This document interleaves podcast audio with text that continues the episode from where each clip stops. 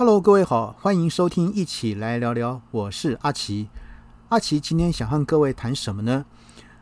呃，以前呢，我们在一些的资料上面总会看到一些这样的词，像是 Generation X 啊，Generation Y 啊，就所谓的呃世代的意思。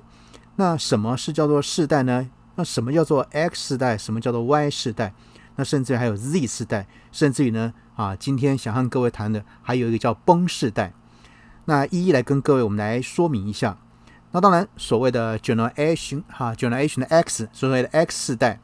是指呢一九六零年代中到一九七零年代末啊，这出生的一些人们。那接在这个二战后出生的哈，这个婴儿潮之后，那根据呢这个维基百科。X 世代的人呢，比较懒散，或者也可以说是比较懂得从工作和生活中找到平衡，而非像大多数战后的婴儿潮世代一样疯狂的工作。呃，那这是所谓的是啊，X 世代的一个一个特征啊，一个现象。好，那什么叫 Y 世代呢？嗯，就延续的这个 Generation 啊，这个 X 呢？那这个 Y 世代就 Generation Y 呢，指的就是一九八零年代初期到一九九零年代末期，哈，这个大概在一九九六年出生的人们。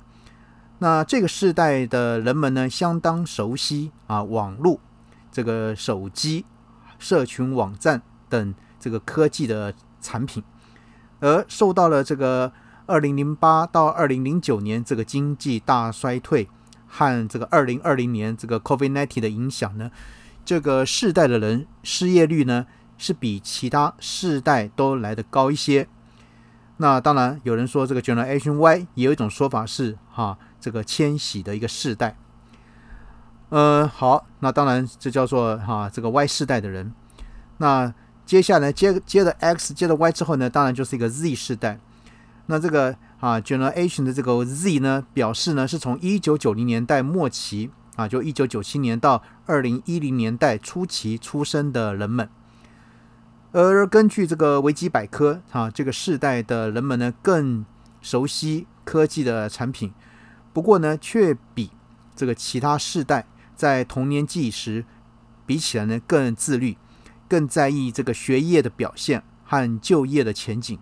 啊，不过呢，更高的一个自我要求似乎带来的更多的一个心理压力。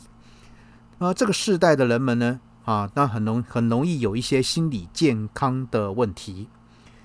呃，那有人说哈，那个 Z 世代呢是在科技、网络和社群网站的一个时代成长，因此呢，许多人会对他们是抱有成见，认为他们是沉迷于科技。那不过更精确来说，啊，他们呢是啊擅长啊使用科技产品。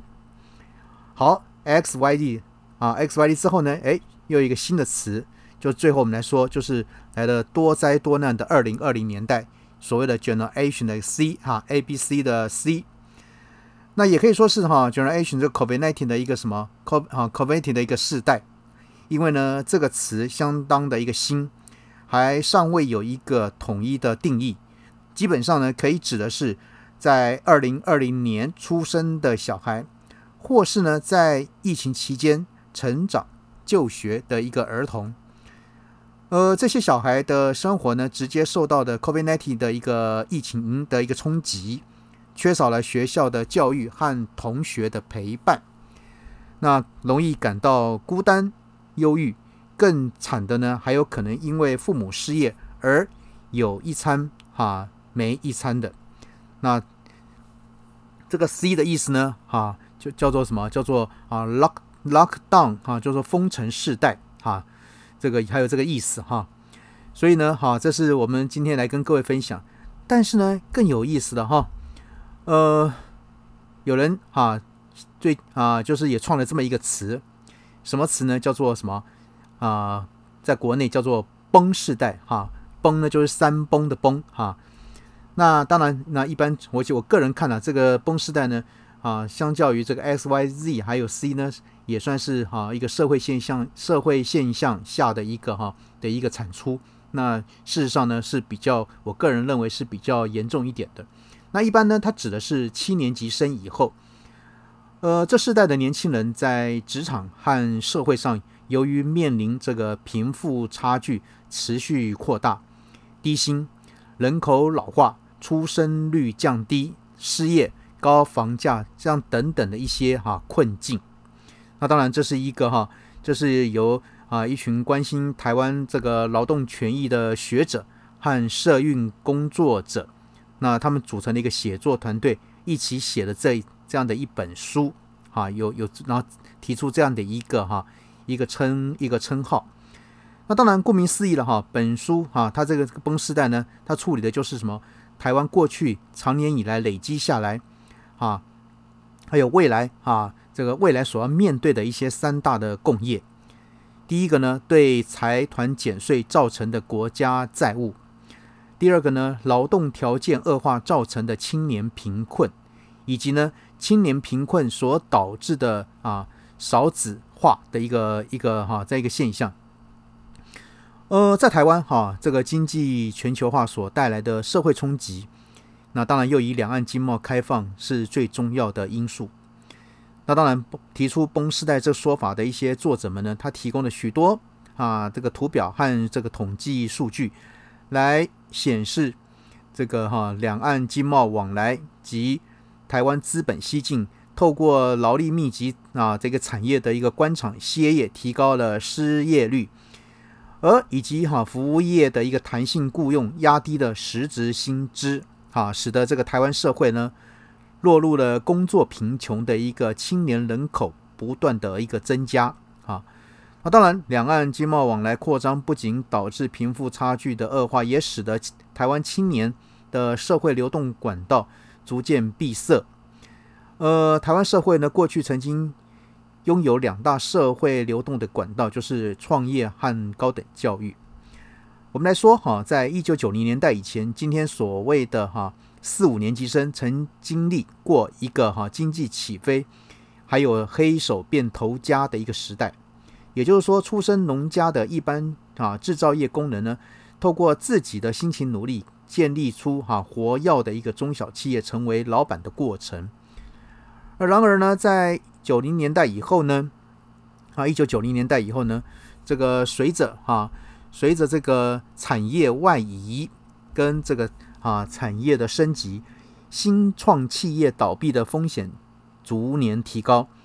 那现存企业的平均资本额啊，则由四百万左右上升到约三千六百万的新台币，而哈这个资本集中化使得年轻人无法越过这个创立企业的门槛。那当然，这一代的台湾年轻人不仅面对更高的创业失败风险和这个投资的门槛，呃，就连高等教育呢，也无法挽回他们的就业机会。呃，这个哈，台湾的受雇者的平均实质薪资倒退啊，到十多年前，失业率呢屡屡超过四趴，那青年失业率更高达十二趴，大学以上受雇者的一个薪资呢更呈现绝对值的一个下滑，所以呢，哈，这个统计资料显示，啊，台湾的大学生啊，毕业生的一个哈的一个平均薪资呢。从哈这个两万六千七百元下滑到两万六千四百元，当然最近哈有略微提高的一个哈一个一个现象哈。那当然大学扩张导致文凭贬值十分明显。那当然与此同时哈，这个台湾的年轻人对低薪资啊、流动停滞跟高风险啊、高失业风险的一个就业环境，做出了很合理的反应。那就称之为什么婚育罢工？那当然，由于哈职业生涯的不稳定，台湾年轻世代的结婚率跟啊生育率呢都不断的下滑，达到总和生育率呢每对男女拥有不到一个小孩的世界最低纪录。所以呢，过去十年来啊少子化的冲击，已经使得台湾的幼教业从啊三千五百多家下降到两千多家。那去年呢，哈，这个全台湾这个那个国小一年级的入学生呢，哈，更哈这个已经哈在只有一个班级的学校的比例呢，已经超过了四十趴。而全国大学跟四技二专免每年的一个招生人数仍然高达哈三十五万人。那预计呢，在十年之内呢，将有啊三分之一的大专院校呢面临招不到学生而倒闭的一个命运。所以呢，事实上哈，这个台假使这个台湾每个受雇者的平均收入啊啊约四万四万五千元左右的话呢，维持不变的话呢，当家里面的父母呢。有一方因老化而得到重症，雇佣一位这个外籍看护工或送到安养中心的费用，那就等于花掉了收入的一半左右。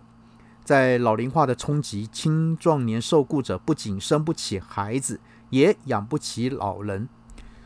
那当然，如果台湾民众哈无法单独面对啊上述二恶化的一个社会趋势，这个政府能够提供必要的公共服务来协助我们吗？当然很不幸，啊，以台湾目前恶化的财政和公债赤字来看，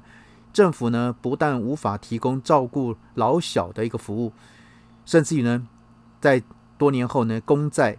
占这个 GDP 的比例将直追今天的啊这个欧洲一些哈一些有发生债务危机的国家，尤其哈像最近政府不断的举债举债，好。呃，那当然，过去过去以来，台湾的财政危机，哈，那根源来自于大财团对政府减税的压力。除了各种以促进产业升级为名义的减税之外呢，政府呢给有钱人减免了土地税、遗产跟赠与税。在啊过去像是金融风暴期间呢，政府降低了营业税跟这个盈利事业所得税。还在 ECFA 这个签订后呢，减免了对啊国外这个进口的一个哈关税，给啊资方减税的结果，并没有使这个资金回潮，反而加速了啊这个资本的外流，那并且哈使得我国财政更加依赖这个薪资所得，那失去这个财富重分配的租税正义的效果。总之啊，台湾政府财政。已经被哈这个一些这个大财团哈给掏空了，所以呢哈这个我们提出这个哈有人提出崩市的这个说辞的呢，呃对台湾哈提出了一些比较悲观的预测，那他 并不他们他们并不以达成科学的预测为目标，而是希望台湾能够改变现有的恶化的一个社会趋势，好那当然也希望哈在他们也提出了像。呃，加税加薪来救台湾等等，所以呢，想达到抢救台湾未来的目标，哈，这个不仅需要这个有远见的政治人物提出长期的一个政治纲领，当然也需要民众，尤其是即将成为崩世代的台湾啊青年，要有一个觉醒跟公共参与。好，那今天呢，呃，跟各位谈到各世代的一个啊的一个词汇。然后呢，跟内容，那当然比较跟各位来来讨论呢，就是哈，我们现在在台湾目前碰到的这个崩世代的这个这样的一个现象的兴起，也希望当然有关单位呢能够重视哈，不要再把钱不当钱啊，到处为了哈一些不必要的一些算计，然后呢把钱都给花出去，而没有得到应有的一个哈成效。当然，再留子孙这个口号。我们不希望它能够啊，它会成真。那也希望呢，相关单位呢能够重视。好了，那今天先跟各位谈到这边，OK，拜拜。